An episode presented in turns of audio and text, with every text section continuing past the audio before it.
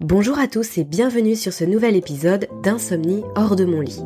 Je m'appelle Aurélie, je suis maman, compagne, fille, sœur, amie et jusqu'à très récemment, j'avais également cette terrible étiquette d'insomniaque. Mais ça c'était avant, avant de tourner la page. Chaque semaine, je vous partage mon expérience de l'insomnie, des paroles d'experts, des lectures inspirantes, des réflexions, des conseils et des pistes à explorer pour sortir de l'insomnie de façon naturelle et ainsi profiter pleinement de votre vie. Aujourd'hui, nous allons parler de 5 pratiques alimentaires qui vont favoriser votre sommeil. Alors, euh, il y a deux semaines en arrière, on avait vu trois pratiques alimentaires justement qu'il était préférable d'éviter. Donc je vous encourage à aller écouter ce podcast si vous ne l'avez pas encore fait. C'est le premier de cette série sur le lien entre alimentation et sommeil que je vous propose là sur cette fin d'année. Donc euh, soit avant, soit après, hein, les deux ne sont pas liés, mais je vous encourage à, les écouter dans leur ensemble puisque l'alimentation c'est même un très vaste sujet. Il y a beaucoup de choses à dire et il y a beaucoup de choses à dire en lien avec le sommeil. Et vous allez voir que finalement tout se recoupe. Alors, l'objectif du, euh, du podcast du jour, en tout cas l'objectif d'appliquer ces cinq pratiques alimentaires que je vais vous citer et que je vais vous détailler, c'est justement de se sentir en capacité de s'endormir plus facilement, mais aussi d'éviter les réveils nocturnes et aussi de se rendormir plus facilement en cas de réveil. Donc ça joue vraiment sur euh, ces trois aspects de notre sommeil. Vous allez voir que les cinq pratiques que je vous propose, ça correspond donc à cinq actions concrètes que vous allez pouvoir mettre en place et qui sont euh, qui découlent tout simplement de cinq principes de base. Donc à chaque fois, je vais vous citer le principe qui est mis en avant et ensuite les actions qui en découlent.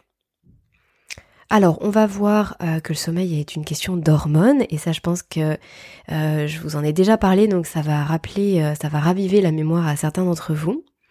Je vais vous parler aussi de la glycémie tout au long de la nuit. Je vais vous parler aussi de, euh, de la vessie, en tout cas de l'envie d'aller aux toilettes la nuit. Euh, je vais vous parler du système digestif, à la fois du fait que, que c'est un système qui demande beaucoup d'énergie, mais c'est aussi un système qui a sa propre chronobiologie. Donc on va détailler tout ça. Alors c'est parti pour le sommeil et les hormones du sommeil. Donc ça c'est le premier principe, c'est que le sommeil est une question d'hormones. Euh, pour pouvoir basculer vers le sommeil, tout notre organisme va avoir besoin de euh, sécréter différentes hormones. Mais également, pendant le sommeil, vont être sécrétées d'autres hormones. Et euh, ce jeu des hormones, il est intéressant parce que ça va dans les deux sens et vous allez voir que pour l'alimentation, c'est particulièrement lié. Déjà, euh, pour pouvoir basculer vers le sommeil, il est nécessaire d'avoir des briques de base, en fait, des briques de, base de construction des hormones qu'on va appeler les acides aminés. Alors, il y a différentes sortes d'acides aminés. Certains sont dits essentiels parce que notre organisme n'est pas en capacité de les synthétiser lui-même. Euh, tout simplement. Donc, il faut que ce soit apporté par notre alimentation. Ces acides aminés essentiels, euh, vont euh, participer à la sécrétion de la mélatonine notamment. Pour synthétiser de la mélatonine, notre corps a besoin en partie de sérotonine. Et pour sécréter de la sérotonine, qui est une autre hormone, hein, qui est une hormone du bien-être, euh, du bonheur, de la relation aussi, euh, le corps va avoir besoin d'un acide aminé qui s'appelle le tryptophane.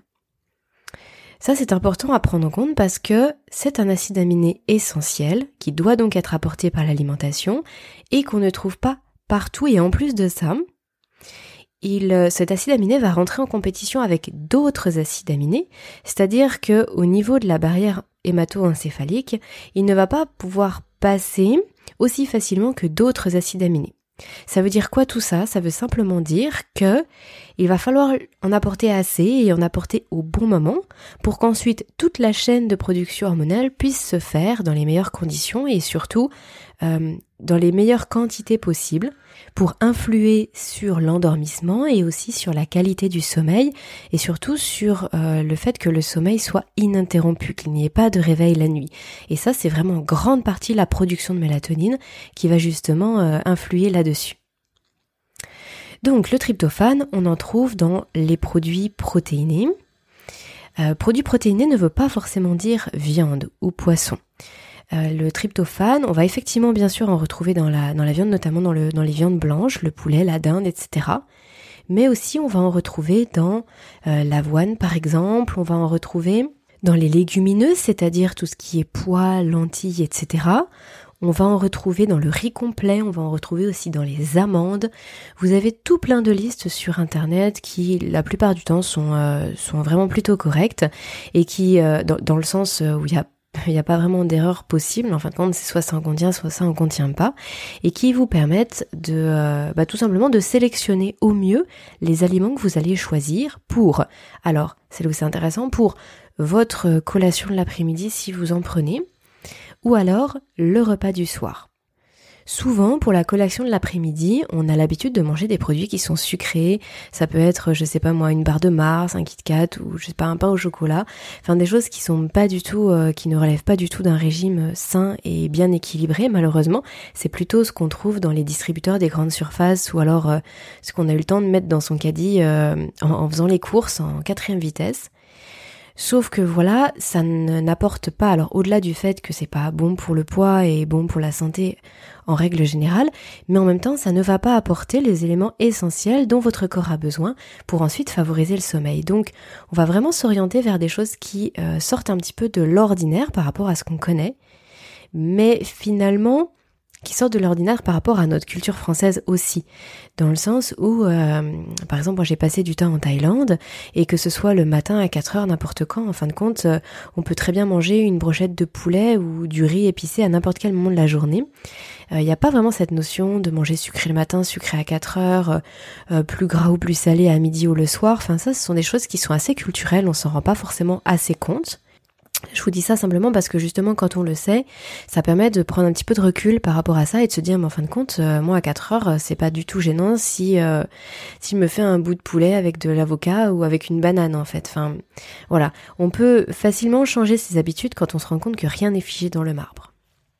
Après, il y a d'autres acides aminés aussi qui rentrent en compte dans le, bien-être. Alors là, c'est pas vraiment lié au sommeil en tant que tel, mais ça va plutôt être euh, lié à l'éveil. Vous savez, la motivation, le, le peps que vous pouvez avoir le matin au réveil, il va être euh, fortement corrélé à la capacité que votre corps a de produire de la dopamine, qui est vraiment une hormone de la motivation en fin de compte.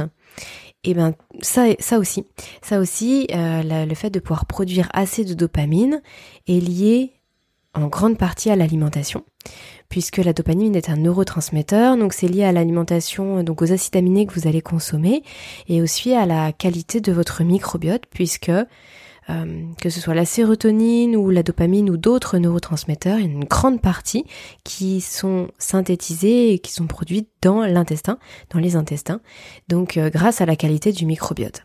Ça vaut le coup de le savoir, ça c'est un sujet que je détaillerai par la suite. Vraiment le microbiote, je vais euh, dédier un épisode complet là-dessus. Euh, parce que là, du coup, ça nous renvoie sur aussi l'immunité, sur beaucoup d'autres choses, mais c'était intéressant, je pense, de l'évoquer aujourd'hui, juste pour que vous sachiez que les acides aminés, voilà, ce n'est pas que le tryptophane pour s'endormir, c'est aussi bah, tout au long de la journée. Finalement, d'où l'intérêt d'avoir une, alimentation qui soit variée, mais surtout qui soit saine, puisque euh, variée ne veut pas dire euh, équilibrée, ne veut pas dire saine. voilà, juste important d'avoir cette nuance-là en tête.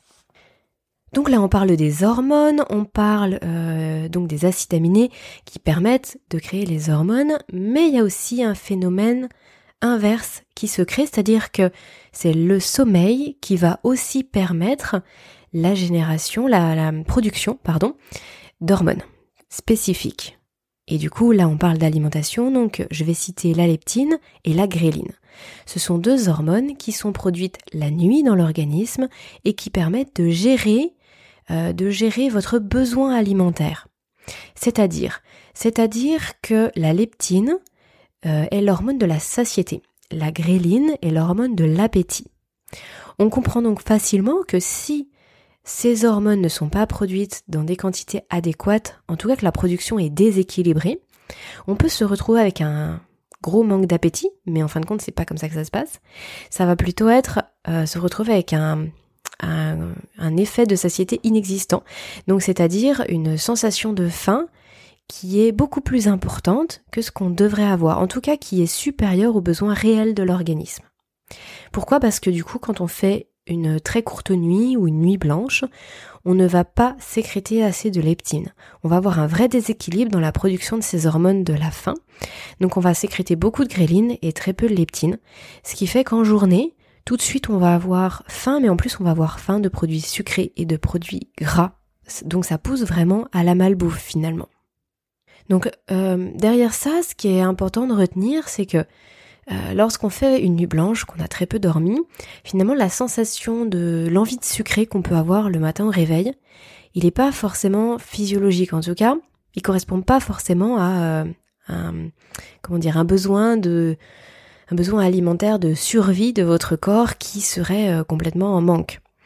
Non, c'est juste qu'il y a un ce déséquilibre hormonal. Donc le fait d'en avoir conscience, ça permet aussi d'ajuster ses choix alimentaires et de se dire ok, certes mon corps euh, il me demande du sucre, mais je vais lui donner un fruit, mais je vais pas lui donner un, un yaourt avec quatre carreaux de sucre dedans, parce que finalement c'est ce qu'on serait capable de manger. Pareil, oui certes, j'ai envie de, j'ai peut-être envie d'un gros burger et d'énormément de fromage.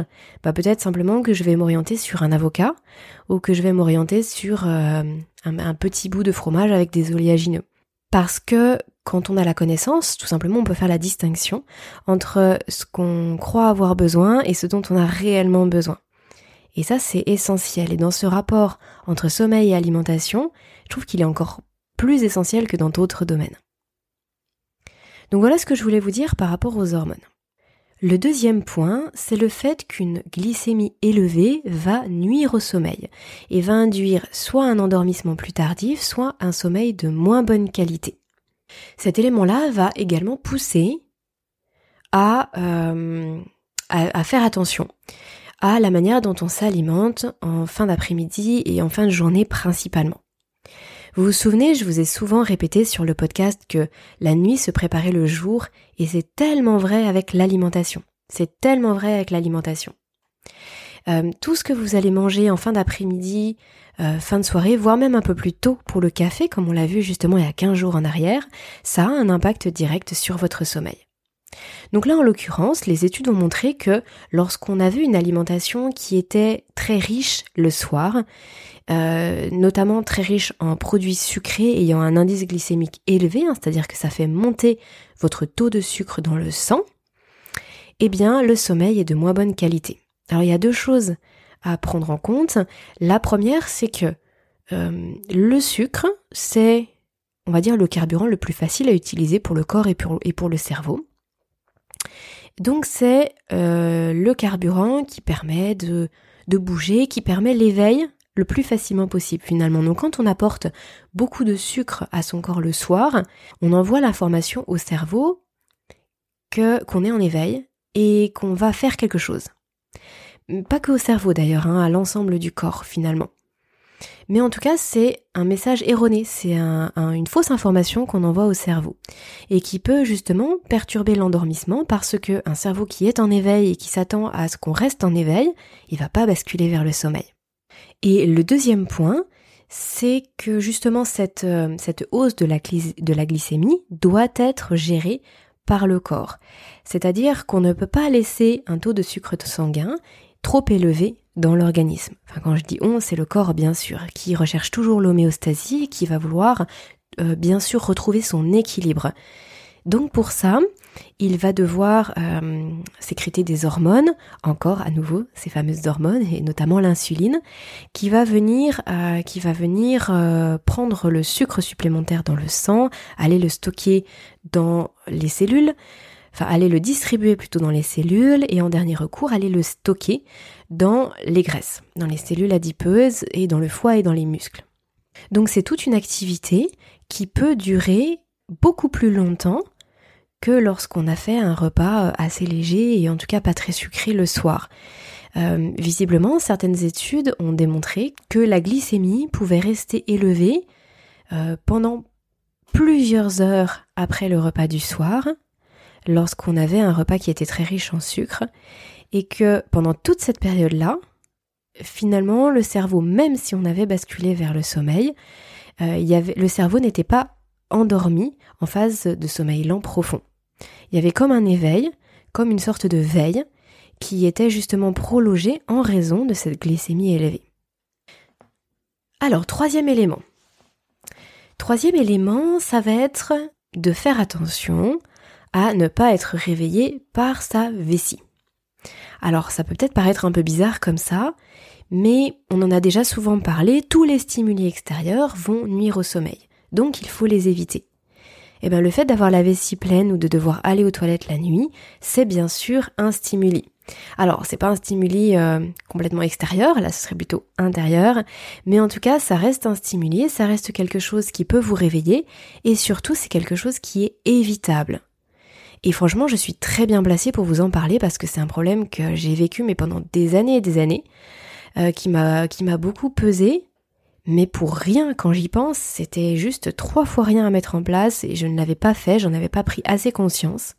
Donc si aujourd'hui ça peut euh, bah, tout simplement éveiller ça chez vous et en tout cas euh, engendrer un changement rapide, tant mieux. Euh, j'en serais ravie.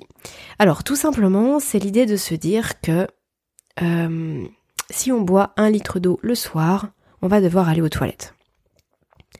Même si on boit moins, on va peut-être devoir aller aux toilettes. Il va falloir que vous trouviez le bon équilibre, le juste milieu entre ne pas boire du tout et boire trop. Alors ça peut prendre quelques jours pour, euh, bah, pour voir un petit peu comment le corps réagit et à partir de quelle euh, quantité de boisson le soir vous allez être réveillé ou pas par votre vessie. Donc ça c'est intéressant parce que euh, l'idée c'est pas de se dire je bois pas de la journée, l'idée c'est pas de se dire je rentre du travail, j'ai pas bu de la journée alors du coup je me rattrape le soir parce que on m'a dit qu'il fallait que je boive beaucoup. C'est vraiment de se dire bah moi euh, je vais avoir besoin, je sais pas, peut-être d'un litre, un litre cinq d'eau par jour. Euh, bah, je vais commencer à boire le matin dès le réveil parce qu'en plus ça favorise le transit c'est très intéressant le matin au réveil.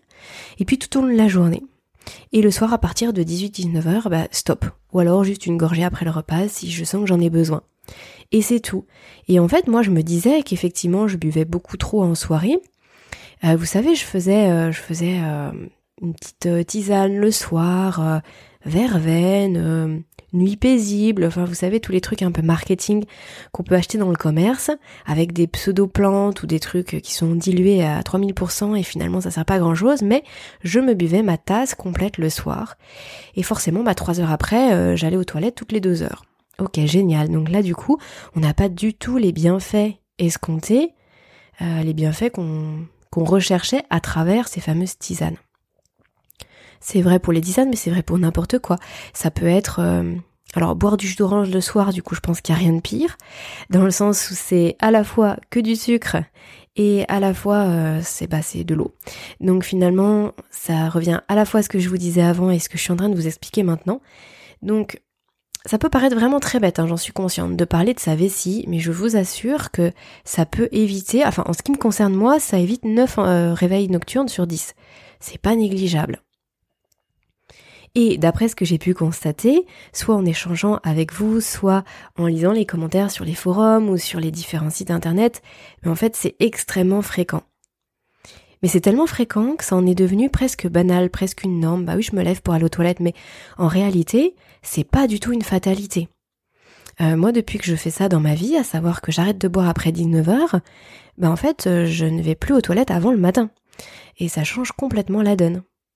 Donc voilà, sur certaines choses comme celle-ci, ne pensez pas que parce que c'est tout simple, tout bête, et que c'est même tout bizarre d'en parler, qu'il n'y a pas de vérité derrière. Testez-le, voyez pour vous, ça se trouve pour vous ce sera 20h, ou alors ce sera 18h, ou alors euh, vous n'allez pas pouvoir vous empêcher de boire, euh, je sais pas moi, juste avant, euh, juste avant de vous coucher, bah ce sera juste une petite gorgée. Juste pour que ce ne soit pas un stimuli trop important qui génère un réveil. Il y a aussi une chose importante à savoir par rapport à la vessie et au fait d'aller aux toilettes, c'est le fait que euh, bah, la constipation est bien sûr un facteur aggravant.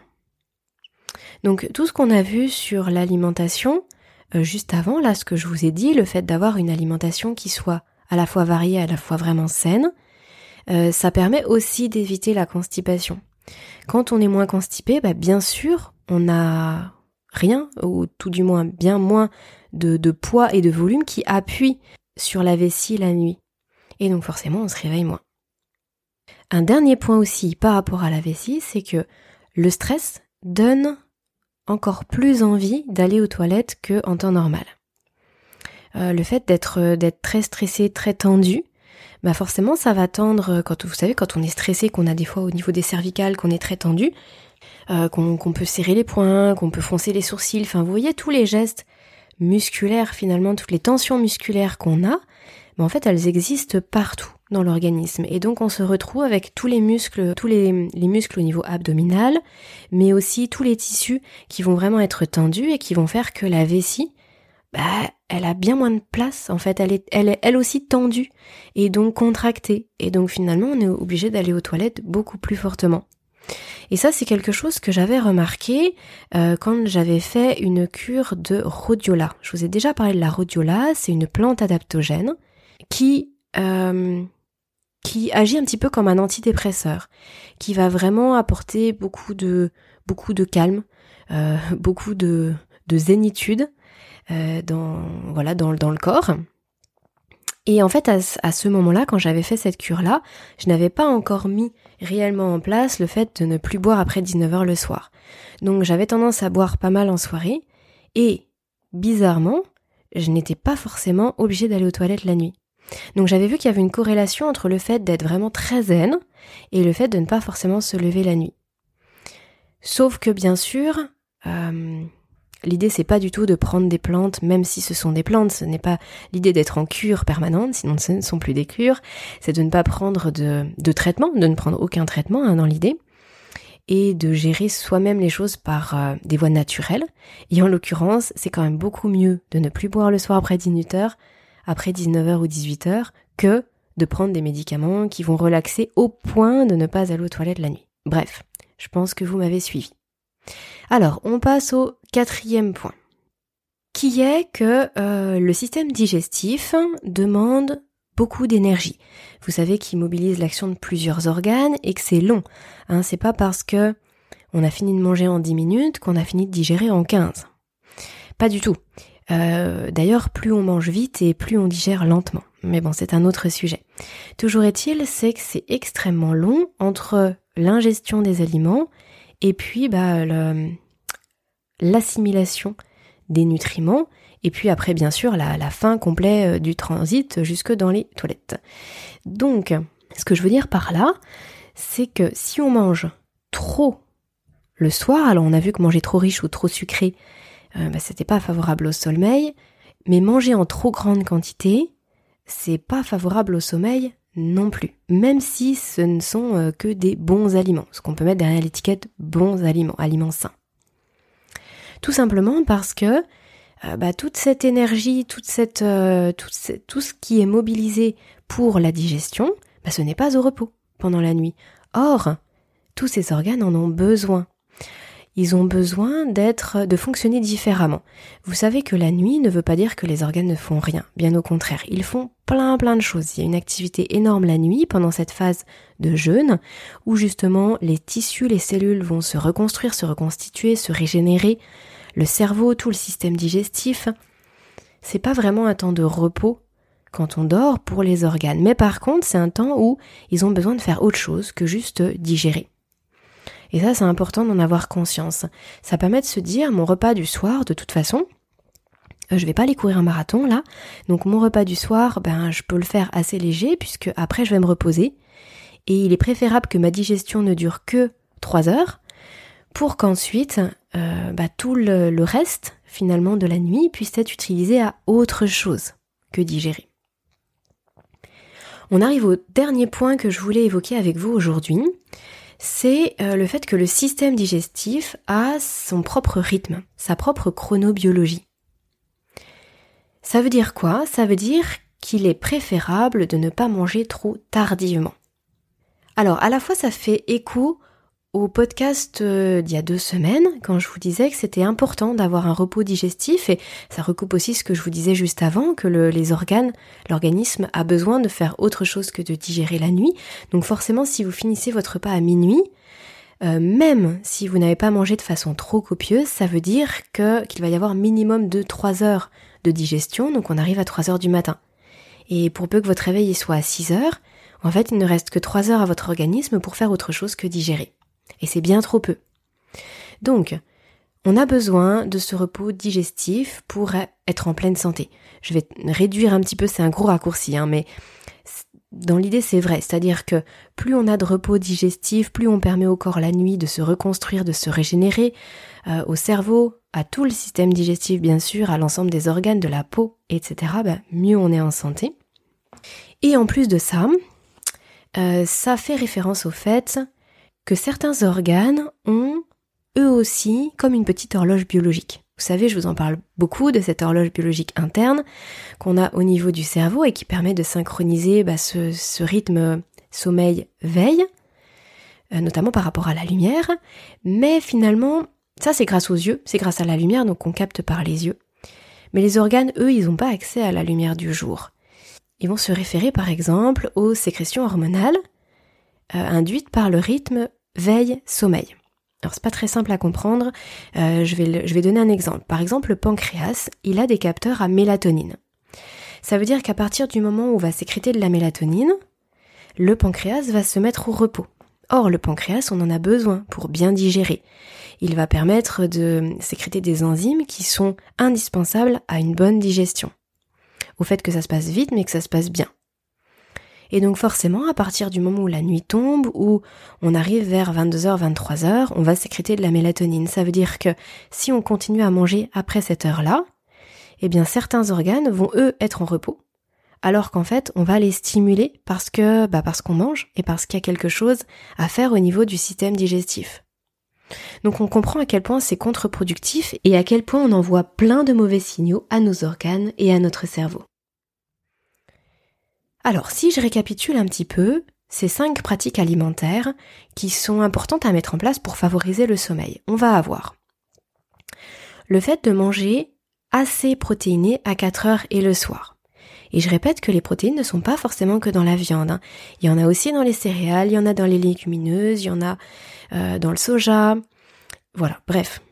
Ah si par contre il y a quelque chose que je n'ai pas précisé tout à l'heure, excusez-moi, c'est que pour le coup, même s'il y a des protéines dans la viande rouge, on va bannir les viandes rouges parce que ce sont des viandes qui sont très stimulantes, euh, qui vont être plutôt énergisantes entre guillemets. Donc vraiment pas de viande rouge le soir. Hein. On va rester sur de la viande blanche comme du poulet ou de la, enfin n'importe quelle volaille. D'autant que c'est là où il y a le plus de tryptophane. Bref, donc voilà, parenthèse fermée. Je reprends pour le récap. On a dit protéines à 4 heures et le soir. Le moins possible de sucre le soir. Euh, faire attention à la quantité qu'on va boire le soir. Donc bien répartir la quantité de boisson sur l'ensemble de la journée et après 18-19 heures, stop, on arrête. Ne pas manger de façon trop copieuse le soir et enfin dernier point, ne pas manger trop tardivement. Donc un petit repas vers 19h pour ensuite se coucher vers 22h, 23h, c'est juste l'idéal. Et puis ça permet le lendemain matin de remanger à 7 ou 8 heures du matin en ayant eu un vrai jeûne, un vrai repos digestif de 12 ou 13 heures, ce qui est vraiment excellent pour euh, la régénérescence des, des tissus, tout simplement. Voilà, donc grâce à ces 5 points, vous allez pouvoir jouer sur la quantité de votre sommeil, mais aussi sur sa qualité. Alors peut-être qu'à l'écoute de ce podcast, certains vont euh, m'opposer que ça, peut sembler des détails, ou qu'en tout cas, euh, juste en synchronisant leur horloge biologique interne, c'est-à-dire vraiment en faisant attention à l'exposition à la lumière par exemple, certaines personnes vont trouver que c'est relativement suffisant pour avoir un bon sommeil. Alors moi j'ai envie de dire que il y a plusieurs facteurs dans l'insomnie. Il y a plusieurs causes, l'insomnie a plusieurs facettes. Et pour certaines personnes, euh, le fait d'avoir une bonne alternance au niveau de la, la lumière, tout simplement lumière-obscurité, ne sera pas suffisant du tout, du tout, pour avoir un bon sommeil, que ce soit en quantité ou en qualité. En réalité, c'est vraiment le combo de une exposition adaptée à la lumière, une bonne alimentation, et une bonne activité physique qui va faire qu'on va pouvoir rétablir un vrai bon sommeil. Donc ce sont des choses à tester et à mettre en place. Mon point de vue par rapport à tout ça, c'est qu'il ne faut jamais s'arrêter en chemin. C'est pas parce que quelque chose a un petit peu amélioré son sommeil que qu'il faut s'arrêter là. En réalité, plus on vise haut et plus on va loin. C'est vraiment très simple comme principe. C'est-à-dire que plus on met de choses en place pour que ça se passe bien, eh ben mieux ça va se passer. Et en plus, mieux ça va se passer, mais dans la durée. C'est pas parce qu'avant on dormait 3 heures et que d'un seul coup on arrive à en dormir 5 que ça devient suffisant. Il faut vraiment viser les 8 heures de sommeil. Et même si on n'y est pas, il faut quand même toujours vouloir atteindre ça, toujours vouloir aller plus loin et mieux. Et attention, ce que je dis là, ça diffère de vouloir aller trop vite. Ou ça diffère aussi de ne pas exprimer de gratitude par rapport à ce qu'on a déjà parcouru, par rapport au chemin qu'on a parcouru. Non, c'est différent. On peut être euh, extrêmement bienveillant avec soi-même, avoir beaucoup de gratitude par rapport à tout ce qu'on a fait jusqu'à maintenant. On peut vouloir prendre son temps. Ça n'empêche pas de toujours viser plus haut. Et je trouve que cette partie alimentation, euh, alors pour certaines personnes, elle va être vraiment essentielle. Pour d'autres, ça va être un plus, mais un plus qui n'est pas négligeable. Un plus qui va peut-être apporter chaque nuit une demi-heure, trois quarts d'heure, une heure de sommeil, ou même une demi-heure, trois quarts d'heure de sommeil profond en plus éviter un réveil nocturne sur deux. Eh ben ça, c'est crucial. C'est vraiment pas une option finalement.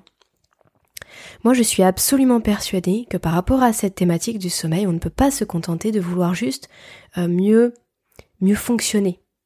Oui, c'est pas parce qu'on fonctionne un petit peu mieux, parce qu'on a deux heures de sommeil en plus un jour, que finalement on est arrivé.